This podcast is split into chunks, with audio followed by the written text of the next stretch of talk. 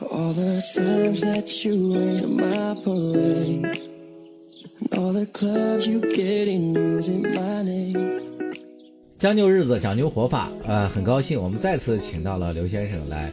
不过这次呢，我们聊的不是肿瘤群了啊。这个刘先生啊，实际上是一个股市的资深用户吧？说股神是不是有点过？资深韭菜，资深韭菜，介绍一下你在这个股市里面的经历。你大概入股几年？然后战绩如何？炒股吧，算是老韭菜吧。老韭菜五年之内的老韭菜吧，五年就算老韭菜了。那几十年呢，那就是镰刀了，那就不是韭菜了。是吗？对，从这个客观的规律来讲啊，就是很多人入市的时间呢，一定是大涨的时候入市的。嗯，这种因为身边的人都在挣钱啊，然后我也来试试啊，跟很多嘛。对，很多人都是这么进场。进来了之后呢，因为你想啊，谁都知道股市能挣钱了，你进来了之后，基本上就挣不着钱了。嗯然后呢，前面那一些人呢，嗯，挣完钱走了，然后呢，你就在这站岗了，然后再等下一个轮回，就是把你熬成老韭菜了之后，然后你就期待新韭菜过来，然后去接盘了。就是基本上我们都是这么调侃的。啊。那你入市的时候是哪一年？当时情况怎么样？你是跟风入的吗？对啊，我觉得像我们这一波，基本上基本上都是一五年的尾巴吧，那一波牛市的尾巴吧啊，进去的嘛。一五年，对一五年不是有一次著名的股灾吗？对，就是说这一波就是成长起来的这个老韭菜吧，我们就调成，哎呀，调侃老韭菜，就是这一波老韭菜肯定是上一波牛市留下了。你是股灾之后，对，当时不懂啊，就是说稀里糊涂反应慢啊，稀里糊涂啊，人人都在赚钱。他说啊，说说我今天赚一辆路虎啊，然后然后说谁说一个月这什么挣了一套房子？对，哇，那时候朋友圈里都是这对种的。，但是呢，那时候你不懂啊，你不懂，你就天天在那看啊，看哦，他也膨胀，他也膨胀，然后后来说那我也试试吧，啊然后你一试进去就开始大跌，啊，对吧？然后大跌完了之后呢，你还在想，对吧？捡个便宜又涨上去了嘛，结果就就是一路向南不回头了。就是说你从应该算是股市很不景气的时候对，进去的。实际上我炒股的这些年，实际上其实都是一五年牛市的后遗症。嗯，你想一五年到二零年这中间，实际上起起伏伏，对实际上也没什么太像样的行情，只不过就是，呃呃，最近几年吧，稍微有一点结构化的这个行情吧，稍微才那个有一点走入正轨嘛。啊，先说一下你个人经历，你不说分阶段吗？分哪几个阶段？分阶段，第一个阶段就是啥也不懂，嗯然后呢进去瞎买，啊，然后买完了之后呢就亏，然后呢亏完了之后呢，你想啊，新股民进来就肯定觉得啥看看对吧？这个好买买这个，那个好买买那个，导致在我事业的巅峰时期，那就是每个月发工资去存呐、充值啊，就跟打游戏一样充值啊。所以说，所以说在这个过程当中，实际上实际上你是没有挣着什么钱的，就是说，交学费了。对，就是说。哎，那你当时是怎么判断好啊？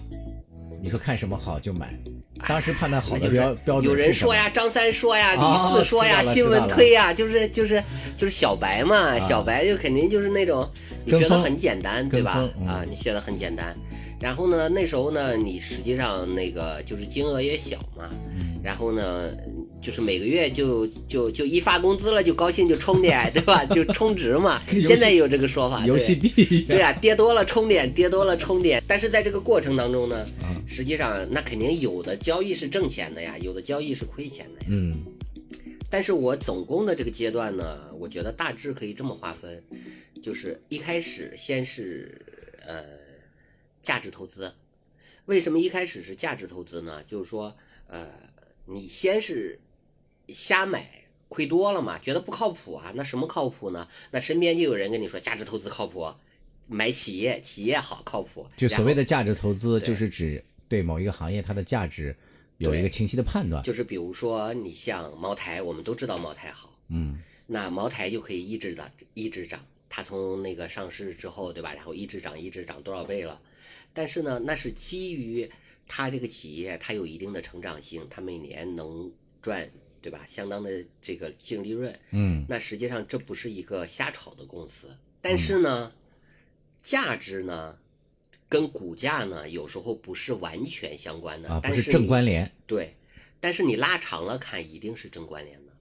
啊，就是你一个又能挣钱又有成长性又有想象空间的公司，嗯。你如果把时间拉长了看，是一定不会亏钱。呃，在这里我要先给那个刘先生介绍一下啊，因为我们这个节目毕竟不是给专业股民听的嘛，有很多人是对股市就跟你入股市之前的那个状态一样，就是很向往股市，或者说多少知道了一点股市的这个事情，但是他没有专业的知识，所以我们就要尽可能的把我们今天的谈话的这个基调哈、说的就既通俗又易懂。明白？嗯。呃，我就简单说一下，就是最近的行情嘛。最近的行情不是先还是按照咱们原来的那个节奏来，就是你你开始先是价值投资嘛，啊，价值投资完了之后呢，呃，价值投资完了之后呢，是因为呃你遇到了企业的这个低谷期，我我来想想怎么样给非专业的这个股民来讲啊，就是你价值投资就是其实也是失败的。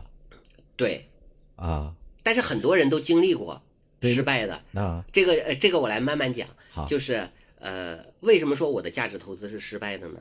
就是我转型价值投资之后呢，然后当时我记得买的呃公司叫万华化学，嗯这个万华化学呢，嗯，它是有那个 MDI 技术，就是聚氨酯的技术嘛，这个实际上是打破国外垄断的。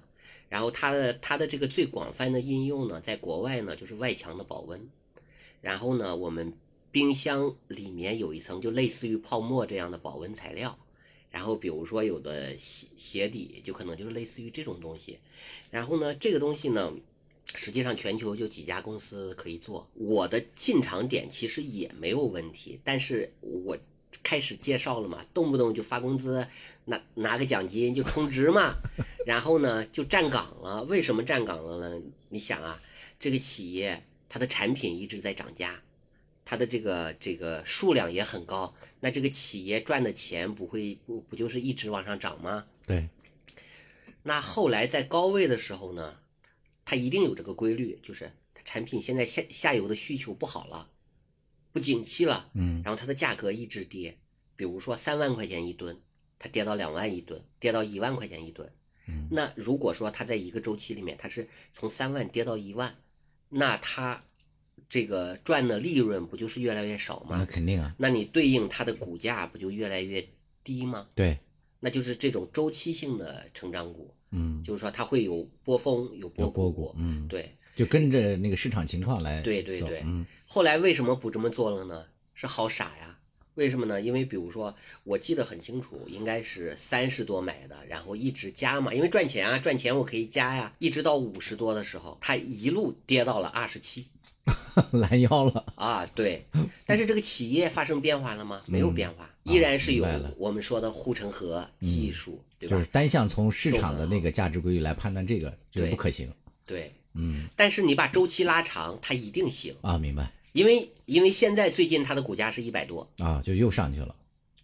从五十四对，跌到翻二十七，对，然后现在又到了一百多。嗯但是这个是跟呃，就是说这个周期你拉长了看好几年，啊，明白。但是问题是大多数的股民他能没有坚守住，买一支票去守这么多年 吗？就是站岗时间还不够长呗。对，太痛苦了。然后呢，后来呢站累了。对，然后呢，后来我就追求效率了。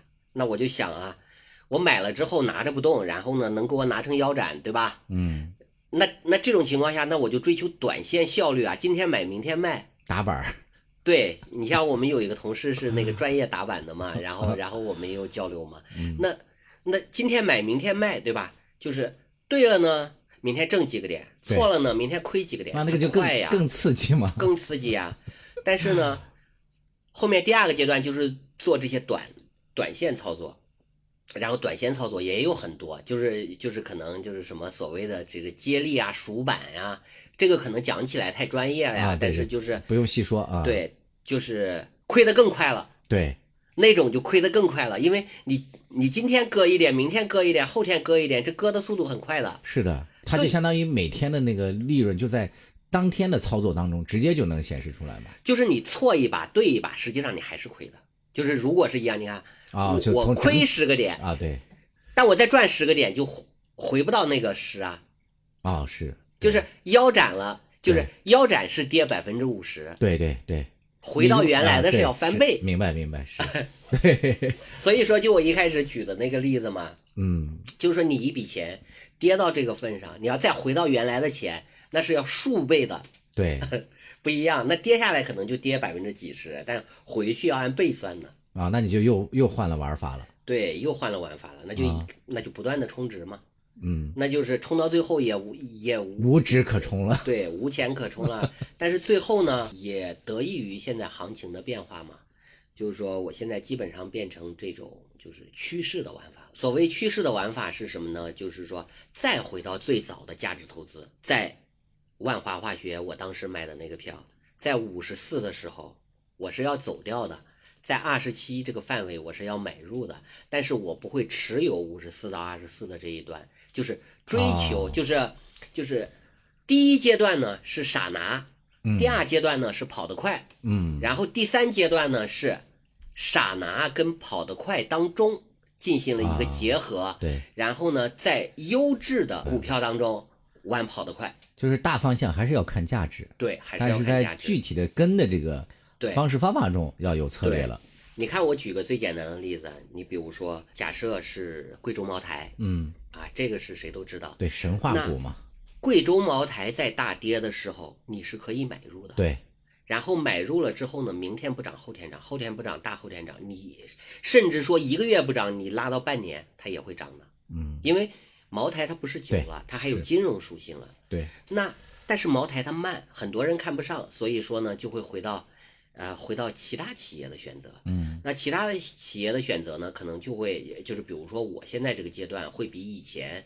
会比以前那个更成熟一些了。嗯那比如说在这次疫情当中嘛，嗯实际上我就做了一些这个价值的判断。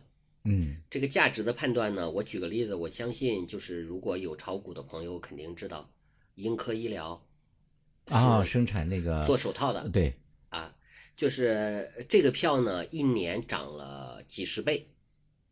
但是呢，我肯定是是没有这个能力，是从年初就发现它并持有的。啊，但是呢，我是在下半年的过程当中，我是发现了它就。它已经开始涨了一段时间之后，对发现，实际上我买入的时候也是很高了。哦，但是你对比现在的结果来看，嗯那其实也并不高，因为这个股它在持续的涨，但是持续的涨呢，它会有一些原因，嗯，会那个造就它一直在涨。那就大背景还是跟这个疫情有关，疫情有关，对，它这但生产的好多防护用的东西，，对，但是口罩，呃，口罩股就跌的不行了，是为什么呢？是因为产能问题，买个口罩机，几十万、上百万就买个口罩机了，嗯，然后呢，大家都能生产。对，那你说这个有缺口吗？没有缺口，也没有门槛，大家都能做，嗯很快口罩就不值钱了。哦，但是为什么这个手套可以呢？是因为我做了深入的研究，我相信很多人在他所处的行业都会比其他人了解的更多一点。嗯，那你能研究到什么细致的程度呢？因为我开始关注它的时候是在下半年了，下半年的时候呢，像一些核酸检测的股啊，然后包括一些口罩的股啊，都已经跌得很惨了。嗯那在这个时候呢，其实手套股也在跌，但问题是呢，我会发现这个手套不一样的地方，就是说你会了解到它的这个手套，它主要是卖到国外的，国外的手套价格还是非常高，没有降，口罩降了，但手套价格没有降。嗯那我于是就会想这么一个问题啊，就是你口罩股跌是因为它的产品价格在降，那它赚的钱就变少了。嗯那手套股，它在国外卖的产品还在涨价，嗯，股价在跌，那这个是不是就有预期差的成分？对，那这个预期差，你那那你又不可能直接单看一个价格就决定，那有可能是别人囤货呢，有可能是别的原因导致的呢。所以说，我就要深入去了解这家企业。嗯那我了解了这家企业，我就会发现，实际上这个生产手套的这个产线，跟那个口罩是完全比不了的，因为手套它是一个个性化的产线，它的这个一条生产线就相当于有一两公里长，哦，这么长吗？对。然后就是口罩机，比如说你投资个几十万、一百万，你就可以买一个口罩机对，去进点小作坊都能熔做熔喷布就可以做了。对，但是手套，你想手套一只成本才两毛钱，你就是如果有小作坊，你也不划算啊。嗯，就是他的手套要套在手膜上面，然后去粘上那个丁腈乳胶嘛，然后还有 PVC 的嘛，我嘛。还买过这个。对，你想你得多少个这个手膜？啊哦，如果说你一你一间屋子可以放得下的话，那一天又能产多少呢？一只赚赚几毛钱，你又能赚多少钱呢？哦所以说它注定是一个大规模的，嗯，对，它其实要套在那个手毛上才能生产出来。对，然后蘸上乳胶，然后烘干这个什么硫化各种弄啊完了之后最后出来，就它产能还是有有限的，对是吧？它不可能一下子爆发式的怎么样？对，发现了这个情况之后啊，然后我就开始就是买这个股票，然后再观察嘛。啊，然后呢，后面呢，你到了下半年，实际上它的这个业绩就开始逐步体现了嘛。嗯因为那些做做口罩的股，它在上半年嗯，赚了好多钱，下半年赚不着钱了，哦，是因为口罩不值钱了。但是手套股呢，它上半年赚钱，下半年还赚钱。哦，这个好像从我们这个普通的用户啊，嗯也能观察到这个现象，对对吧？你看这个口罩，这下半年就卖的很便宜了，对。去年下半年，对。但是这个手套我感觉好像还涨价了，对。最终，对，其实是这样嘛，就是如果说从那个小白用户的角度来讲啊，实际上以前以前就是有些书里面不是都会说嘛，那些股神说的话，就是你买股票最好是买自己熟知的行业，啊，就是比如说哦，它蕴含了伸手能看得到的，就是为什么消费股涨得好，是因为你去超市就能看到它的生产日期，你就能看到它的价格变化，你就能大概啊，毛姑姑她今年赚钱的情掌握一些信息嘛对，嗯，但是呢，有一些呢，那你比如说芯片、半导体的，你能知道吗？你啥都不知道，对，除非说你是行业内的嘛。所以说人家说嘛，你你如果买股票，最好买你熟知的行业，啊，你知道你的这个行业，最好还能了解这家企业。就是你尽可能的多掌握一些主动权，对，嗯然后我就了解到，包括这个董事长的生平，然后呢，他是做手套贸易起家的，所以说同样的手套企业，他能卖的价格比别人还高。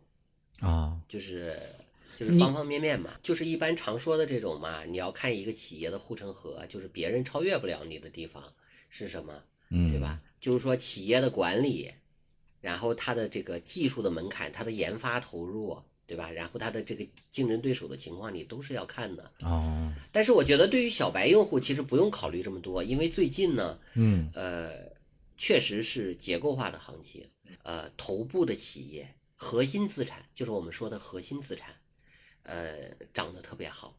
但是那些题材炒作，几年前题材炒作一下涨好多的那些小的垃圾股，其实都已经无人问津了。啊，这是不是跟政府的那个呃，调整方向有关啊？实际上我的了解就是这样，就是美股它其实也不是所有的股都在涨，对，它也是少部分优质资产一直涨涨上天，但是呢，很多垃圾股无人问津。嗯那既然呢，那国外这么放水，那比如说我们国家对吧？现在你看房住不炒是肯定的了，你唯一一个能容纳大量社会资本的这么一个房地产市场，现在就要限制你的流动性，嗯，就是就是房子不会让你那么随意买了卖了去赚钱了，那那股市肯定也要规范化嘛。对，那大量的资产去哪？而且呢，我们还想吸引外资进来。那外资习惯了美股的这种模式，那那实际上将来，嗯那我们 A 股本来这个核心资产就少，就是好的企业就少，嗯，就那么屈相指可数。相对少。对，那是那将来很有可能就是这种结构化的行情，好的涨上天，坏的没人买。嗯这样也符合吸引这个国际资本的一个条件。嗯，对吧？因为他们也习惯了这种好的龙头公司去不断的涨，但是呢，我觉得是这样，就是说你新手的话，实际上现在还真不如买基金，因为说你可以让这些专业的公司去替你选择标的，就是你自己，除非说你自己是愿意学习。愿意去体验这种交易的乐趣，你可以尽量去选头部的公司，就是知名的嘛。你要是一个行业里面你连名都叫不出来的公司，我觉得就是大部分嘛，就是就是你的判断肯定不如别人专业嘛，对是吧？不如这些机构。那你现在是一个职业在专门在炒股的这么一个状态吗？呃，我最近是呃职业炒股，呃，我是这样，因为开盘的时间嘛，肯定要盯着看嘛。然后呢，盘后呢就会跟一些跟一些不同模式的人、不同方向的人，因为也会有很多群嘛，就大家在一起交流学习，啊，对吧？然后有时候也刷刷抖音，抖音上面也有很多相关的知识。现在因为抖音也是一个获取资讯的一个平台啊，对，这个还真的是不仅是一个娱乐工具对对对，啊。你能不能把你这一天的二十四小时简单的给大家讲一下？就从你开始醒来想，一个专业股民的二十四小时，对，八点多钟起床，啊然后呢吃点东西，嗯。然后那个呃就收拾好了，吃点东西，然后泡好茶，嗯。然后一放，然后那个九点钟就开始准备了，然后九点十五分嘛，啊，九点十五分开始竞价嘛，那就是九点十五分之前肯定是做好的，嗯，然后一直到十一点半，对，然后基本上都是交易时间。啊，对，有时候呢，你在哪不一定是为了交易，因为说你现在的行情适合持有嘛，就是最近这段行情适合持有。但是呢，你要知道，不用快速出手，对，但是呢，你要知道盘中发生了什么，你必须要去看，就是每天发生了什么。嗯要不然你几天不看，你一看会很陌生。啊就，是谁怎么样，谁怎么样，今天哪些板块涨得好，比如说消费涨得好，白酒涨得好，你是不知道的。你事后看没有那种身临其境的感觉。嗯所以说，呃，到了十一点半呢，那就准备吃饭嘛。嗯，对然后其实中午的吃饭时间也比较短嘛，你吃完了之后一点钟就要开盘。啊，哎，我稍微那个打扰一下，就是你这个盯的这个东西，这个屏幕工具是什么呀？因为我看到你刚才不是讲到打板吗，啊我知道有些人他在好像家里头有几个电脑这样盯着的，因为他要拼一个手速嘛，快速。对，你呢？你是呃就用手机我是就一个电脑，然后用电脑手机。啊？结合有些专业的他他确实，因为说他需要那个盘中快速反应的时候是需要多块屏幕的，就说几块屏，它分别，比如说我自己要专门看的这个股票，我需要用一个屏幕吧？，对，大盘的情况，嗯，涨速的情况，就是方方面面，不就是用我切来切去嘛。就是你八块屏，理论上你都可以放满东西，还有刷新闻呢。就是说就是看你的需求了。可能有的人版面它定制也不一样，啊，但是呢，有一个说法，屏越多亏的越多，对吧？就是就是实际上 就是实际上有的人你你操作不是那种就是纯拼速度的，因为现在最近的啊行情明白对于种这跟你刚才说的那个速度也对不呃，如果说做核心资产，因为现在的这个说法叫核心资产，核心资产就是每个领域里面的头部公司，嗯这种呢是一定不会被抛弃的。啊，对，对，嗯那这种票你买了之后就会很轻松，主要就是你的进场点了。对，就是比如说涨得多的时候买，刚好你呃刚好你你买到最高点，嗯嗯嗯嗯，那它就要跌嘛，你就要承受煎熬嘛。嗯等跌够了，想卖的卖完了，又有新的人来买了之后，如果时间拉长看，它一定是涨的嗯，那我们再把这个话题拉回来，拉到你的这个一天的生活线上，啊。那就是十一点半，完了这个开始吃饭吃饭，吃完饭了，一点钟之前肯定要做好啊。啊，对，一点到三点吧，对，到三点。啊，下午的这个，对，三点结束了呢，那就是简单看看。嗯四点多钟会出龙虎榜嘛？嗯这个龙虎榜其实就是个别的股票交易完了之后，它会有一些呃盘后的数据，你能看到哪些哪些席位哪些机构买了，嗯哪些游资买了，是这种。啊，但是呢，就是统称为复盘嘛，对，就是有些人是晚上，我听说很多那个玩的，他他是从来不看这个复盘，就是有的人他是盘中复盘，就什么意思呢？就是就是你全天在盘中把这些运行的轨迹，实际上你都已经一清二楚了啊啊啊，然后你盘后主要是看一些新闻，啊，我懂了，就是他自己已看一些自己心里头已经。复对，过，有数了，对。嗯但是有的人呢，他是需要专门付的，比如说，因为确实有一些工具，它能帮你看，就是比如说今天哪些板块好，然嗯。后哪些板块里面的这些核心票是哪些，哪些涨停了，哪些没涨停，就是明白了，对，是这样，啊，然后基本上晚上也是一个交流学习交流学习。啊看新闻，其实其实每天都很充实，说实话都 都很充实。是呃充实到什么程度？就是你跟日常的这种朋友还有交流吗？就是呃，平时的这个生活当中的，其实说如果有交流的话，不会影响炒股。但是呢，你如果说，呃，陷入在这个状态里面，你实际上是，呃，社交就会相应减少，实际上会相应减少的。因为你沉浸在这件事情当中，就跟我上一期跟跟你们聊的，我在做那个那个肿瘤的治疗嗯家家里面人肿瘤治疗的时候，那我那世界里面都是肿瘤治疗。啊我现在世界里面都是股票，就是就是就是你的个性可能是一个这种呃，其实我发现也不是你个人啊，就是我身边也有一些职业的炒股的朋友，我发现他们就一旦开始炒股之后，好像就从朋友圈里消失了。基本上都是报喜不报忧，就是你说的什么赚了一辆什么路虎啊，或者是什么。不过这几年类似的消息越来就越少。是是这样，就是是这样。首先你看啊，大多数吧，我觉得大多数朋友圈晒美食、晒景点那都是美。那你说谁吃糠咽菜的时候发朋友圈呢？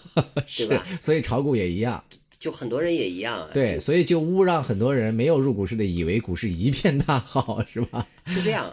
专业的圈子里面，他们可以去晒盈利、晒亏损、交流。嗯，普通给大呃大众显摆的，那一定是显摆那个赚钱的，有道理。对，不会去显摆亏钱。哎，那你感觉你开始专业那个炒股之后啊，对你的这个生活带来有哪些方面的变化？你现在能总结吗？或者说你有明显的感触吗？我觉得总结就是太单一了，就是可能也跟疫情有关系嘛，跟疫情有关系。我现在实际上出门也很少，嗯然后呢，就是你说从锻炼啊、社交啊、旅游啊，基本上都没有。啊，所以说，其实其实这种状态时间久了也也也并不好嘛。嗯，所以说，所以说等疫情稍微缓和一点，那可能适当的也得出去走走，对吧？对，就是变化最大的一个显著特征，就是自己感觉有点像个孤岛了，是吧？对，就是在社交方面把自己已经至少是就是不爱交流，就是不爱跟那个非股票圈子交流。嗯为什么呢？因为说，因为你的心，你都心系在股市里面，你去 去聊别的，没有没有没有兴奋点，没有精没有精对说的，没有精力去应付他们。对啊，这是一个主要的一个一个特点。呃就有些人嘛，比如说那个炒股的人，他就特别不愿意这个穿什么颜色的衣服，有就是不爱穿绿色的，是这是真的吗？对，啊然后喜欢穿红色的，然后那个有、嗯有一部分人还是不吃面条的，亏钱了 叫吃面了嘛，对对对所以说很多人也是不吃面的。啊，那这个什么牛熊啊，这些更不用说了，是吧？牛熊，对啊，牛市熊市的是啊，所以说最近的行情呢，你会发现就是越来就是我们的 A 股，起码在这一段时间，越来越像美股了。就啊是所谓的结构化行情是什么呢？就是百分之二十的票，甚至都没有百分之二十，就是涨上天，然后啊另外一大部分票跌得跟股灾似的就。分也越来越清晰了。对，但是这种情况会不会一直持续呢？那我理解就是说，首先你从监管部门的角度来讲，我觉得应该会希望会这样，但是呢，事实它会不会走成这样，这还要继续观察。嗯但是起码现在这段时间，它确实是结构化分化特别明显。呃，昨天不还有一张图嘛，是叫中国的新物种嘛，叫牛头熊嘛，对，对，就是我也看到这个。对，呃这个牛头就是就是说那些头部的核心的优质的资产涨上天，然后其他的全部是熊，全部是是熊市，跌的跟股灾似的，真的特别嗯惨。我观察啊，就是有一些以前炒作的比较凶的一些小市值的票，现在跌的，我觉得都跟那个三千年以下的时候那种大跌时候的价值差不多了。嗯，就是真的是有点无人问津的样子了。哦，我们说难听点，就是你刚才说的，像这种老韭菜们来讲，是不是感觉这个环境对咱们是越来越友好了呢？或者说环境越来越健康了？比起你刚入的时候，我觉得你放眼全球来看吧，嗯这个应该是一个趋势，因为港股、美股都是优质的资产涨上天，对，然后那些确实不那么优质的，然后就是跌得一塌糊涂。嗯就不能说现在已经完全就是规范或者说健康化了，但是至少有那个苗头了。对，有这个趋势了，尤其是这段时间的行情，确实是比较符合，因为、因为有一些他以前就是擅长那种炒小炒差嘛，因为政策也说反对炒小炒差嘛。啊实际上以前你政策甭管怎么怎么监管，这些小的差的还能涨上天，啊，但是现在呢，小的差的真的、呃涨上天的很少了。嗯，综合看起来，你这入市的五年，你的一个整体的得失情况是什么样的？这个方便透露吗？呃，得失情况，那肯定是前些年是亏呀，一直亏呀。嗯然后呢，后面呢就能持平了呀。再往后面，我既然决定能职业去做，肯定我就能实现盈利了，我才能去职业啊，我不能职业去亏呀，对 吧？啊，职业那个游戏玩家，但是呢，但是呢，我觉得有一个规律，实际上这个规律跟那个生活当中很多方面都是一样的。呃，你进来如果不亏，就是我们叫交学费嘛，如果你不亏，你很难大成。但凡放眼那些就是炒得好的，可能在炒股圈子里面比较有名的一些大佬，可能都经历过惨痛的阶段。你光看书说，哎呀有风险，啊，是没有用的，你必须亲亲身感受过风险，然后你还能从风险里面爬出来，这样的人，就是说做成的会比较多。嗯但是我觉得就是说刚入市呃就马上赚钱呢，我觉得这种就会相对比较危险，嗯。因为他不知道风险是什么样。嗯，像你这样专业从事职业炒股的，呃，在我们中国这个人群多吗？呃，挺多的，嗯。呃，但是这个多你看怎么比吧，嗯。就是因为有一些人嘛，就是他是边工作边炒股，对。有一些人呢，就是说他职业，因为职业你也是需要有门槛的嘛，对，就是你如果说职业不能，就是如果是盈利的前前提下，你不能挣出来自己的生活费，那你还是不如去上班呀。对，就是说，起码你能保证你的一个正常日常的生活，啊生活嗯然后还能在这个基础上面去挣到钱，那这样的话，你才能考虑去职业。对，就是呃在进阶的话啊，就有可能还有一种是叫呃代课，是吧？啊你们这个代课来来，哎，这种不是这种这种实际上嗯不是合规的，所以说这肯定也不是你的发展目标嘛，不是。哎呀，自己做大做强是最好的呀。是最爽的是吧？对呀、就是你在从事这个过程当中，呃，你感觉呃就是最大的兴奋点是在于，就是看着那个数字在上涨，是吧？嗯，我觉得最大的兴奋点是你在分歧当中，就是说市场看空它，你看好它，然后最后这家企业证明了你自己，就是你的买点，然后获得了回报的时候，这个是最哦兴奋的。就是说大家都不看好的时候，我看好，啊，然后我买入了，我还挣着钱了就。多少有一点那种赌博心理似的，相当于我押对了宝，是那种那种感觉啊、吧？可可以这么讲，但是肯定你不是纯赌的呀，肯定不是纯赌，因为你基于你前面你刚才讲的那么细致入微的一些调研，是吧对？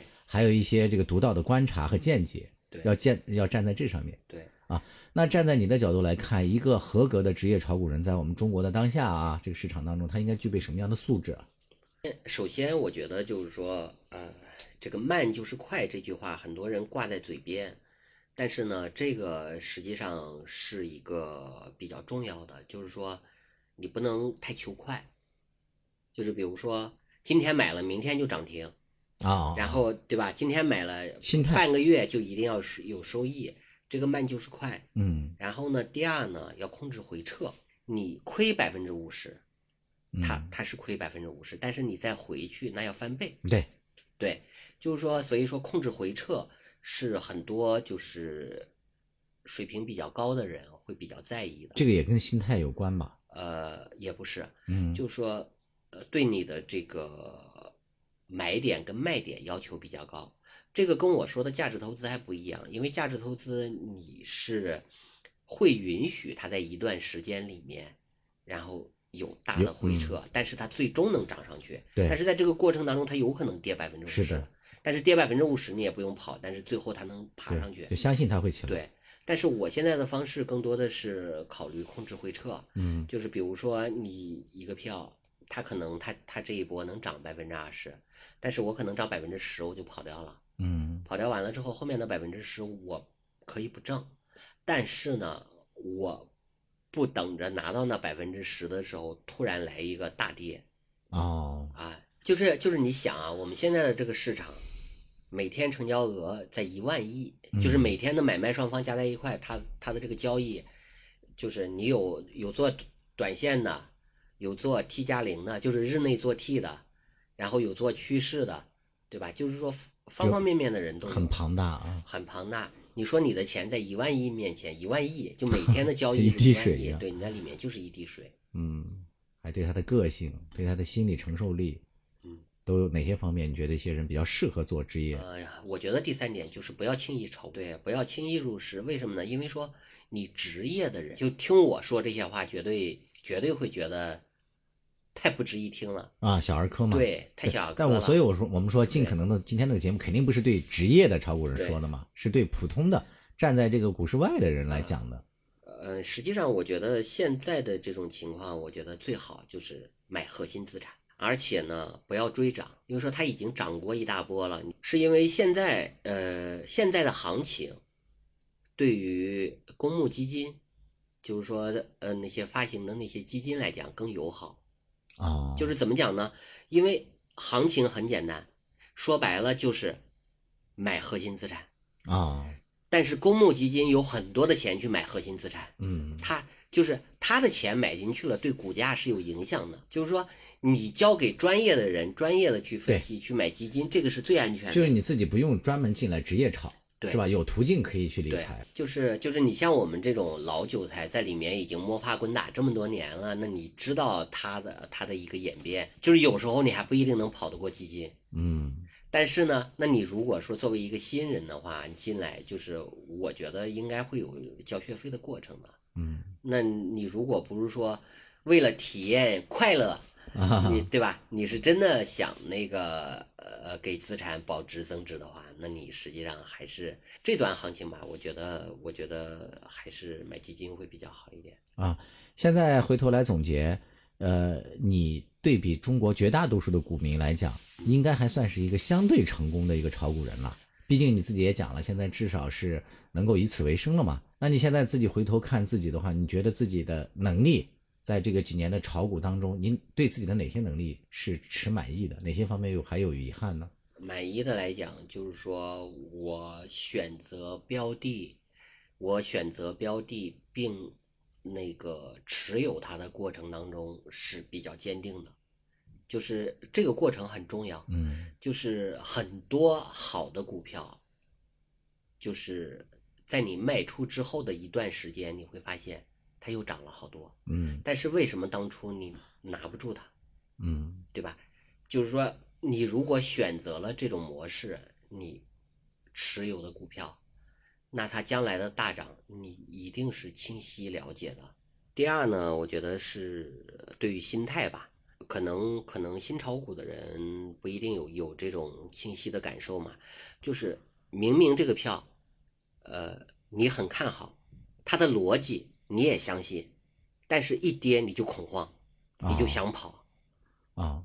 但是呢，比如说，如果我持有这只股票，我在买入它的时候，我对它的分析的足够细致，然后我对它的未来有那个一定的信心，然后又没有不利于它的消息的时候，在大家恐慌往外卖的时候，那我的心态是非常稳定的，嗯，就是哪怕账面上面看我今天亏了好多钱，对，但是实际上我知道这个钱就是今天亏了，明天它能回来。嗯但是如果放到以前，那可能我买了一些票，似懂非懂，嗯，然后呢，几天一跌，我就怀疑自己了。我靠，我是不是看，啊，就怀疑自己了，是不是看错了啊？这个是不是还得益于你前面讲的那个对行业发展规律的认知，对股市的这个发展规律的认知？对还有你做的那个周密的调查，对这几点让你有信心的。对，啊，但是你像有的人，他真的是对这个行业了解不到这么深入，对，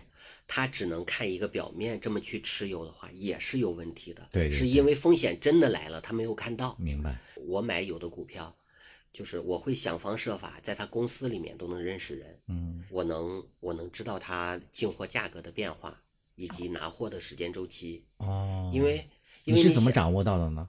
我认识人啊，我网上找啊，我通过朋友啊，就是反正如果说你是在一段时间内真的看好一只股票，然后呢，你又愿意持有它一段时间的时候，啊，你一定要会想深方设入法的的了解，对，因为你像我以前也做了一段时间的这种短线，就是什么。呃，可能新呃新就是新股民不知道啊，什么龙头战法呀，什么高位接力呀，什么大手板、二板，对吧？对三进四啊，我其实都做过的。这都在那个炒股对秘籍上看到过。但是呢，你这些，但是你这些短线的票来讲，呃，一般是每，因为天天都买，天天都卖，你对一个企业，你只能就是看一下 F 十，就是看一下它简介，嗯有没有亏损，有没有减持就行了，嗯根本了解不到这么深入。但是当你要去深入去那个一段时间内去关注，呃。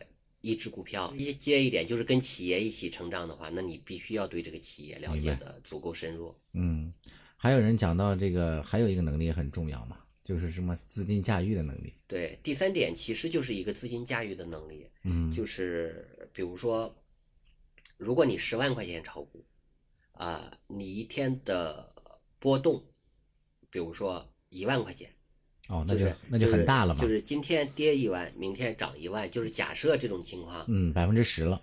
你是觉得心态不会受它影响，嗯，就是前提是你看好啊，就是你心态不会受它影响，啊你知道它是浮亏，呃，这个是可以的。但是你明明知道这家企业好，然后呢，你也对它的这个未来充满信心，但是当你是一百万甚至一千万买的时候，那它的波动，那它一天的波动就是十万、一百万的时候 对，，绝对是那很大。对，就是你的这个心态，你的这种资金驾驭能力是那个很重要的。哦，就是并不是说你的财富驾驭能力，就是你可以很有钱，但是呢，你在股票里面的这种波动，它会影响你的心态，对你的操作产生影响。就是啊，对，最简单的例子，给你十万欢乐豆，对吧？你去打打那个欢乐斗地主，嗯就无所谓，随便炸，随便出，随便随便叫地主，对你是玩的很轻松的。是但是如果给你十万现金，然后让你去这么打，你一定不会这么打，那你的操作就不一样。那同样，如果给你十万操作，给你一百万操作，给你一千万操作也是不一样的。哦，就是因为盘中的这种盈利跟亏损，直接对应的这个现金的增减，嗯，对你的心态的干扰对，是是很明显是的。是，只有你，比如说十万你做过，一百万你做过，一千万你做过，嗯实际上它盘中当真的出现这种大幅波动的时候，嗯你受的影响不会那么大，会有影响，但是影响不会那么大。但是你平时，比如说做的都是十万块钱输赢的，一下给你一千万，你去玩这个输赢，很有可能你可能驾驭不了这个资金。虽然说做法都是一样的但是这个资金的波动会干扰你的正常操作。嗯，就是不该卖的时候，你可能被吓到了，你会卖。嗯，就是就是这种，我觉得可能就会相对比较专业一点了。这个可能就是做的时间长的人就，是你觉得你这个能力还行我觉得逐步成长吧。啊我也没操过呃操作过特别大的资金啊，啊，但是问题是在我按我现在的这种这种这种操作来讲，我我是可以驾驭我自己现在操作的资金的。它不会对你形成特别大的干扰不会。啊。那你觉得不满意的呢？还有自己觉得还有哪些能能力需要弥补和强化的？不满意的没有，有，不满意股的市人就是要这么自信。不是啊，不满意的，我觉得就是会是一些细节的层面。这些细节的层面，我觉得讲起来可能就就比较专业了吧。就是，呃，卖点不够完美。就是就是举个例子吧，赚钱任何时候卖都是对的。你赚两个点跟赚十个点卖，你都是赚钱走的。嗯，但是你为了贪十个点，结果这两个点都没有了。明白。那你就是错的。实际上，实际上我的卖点呢，我觉得不够好，但是还可以，啊，就是等于说是是有提升的地方。嗯其他的呢，因为说，因为为什么我现在找不到就是说太明显的缺点呢？是因为最近这些操作，实际上我对自己还算比较满意。嗯就是说，呃，如果是需要反思总结的时候，一定是出现问题的时候及时去反思总结。因为你做的顺，你去反思总结，其实你是总结不出来什么东西的。啊你只有逆境的时候会总结出来东西。嗯因为我是已经总结了以前的逆境，然后，然后就是总结完了之后，然后实现稳定，然后能够盈利的。嗯所以说我一定是会在下一个出现逆境的苗头的时候，我会去就是再深入总结了。嗯。那现在正好也是二零二一年初嘛，啊那展望这个今年，或者说我们再展望一个未来的呃十年当中，你对自己的这个职业炒股的这个规划是什么样的？呀？我的规划其实就是稳定的增长，嗯。就是就是新入市的肯定就都是会想着那些传奇嘛，对，八年一万倍，就是类似于这种激励着自己去找那些几快乐。年就财富自由，对，嗯等于说等于说经历了这么一大圈之后嘛，实际上会感觉就是稳稳的控制回撤，然后这样稳稳定的增长是是那个更健康的。嗯，想过自己哪天退出这个股市吗？没有啊，嗯我觉得，我觉得现在可能还没到那个时候嘛，就是身体也能坚，也能那个那个坚持嘛。因为有的人岁数大了，可能心脏啊、脑子呀，可能真是跟不上。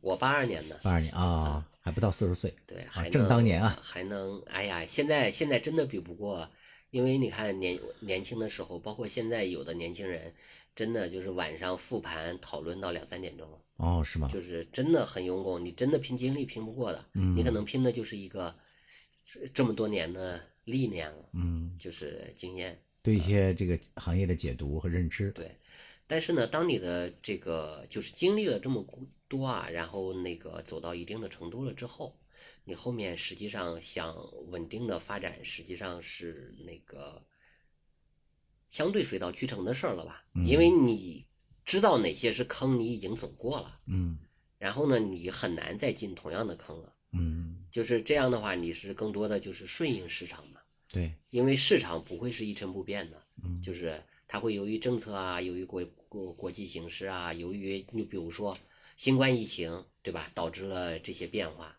那可能我们的生活方式都会有改变。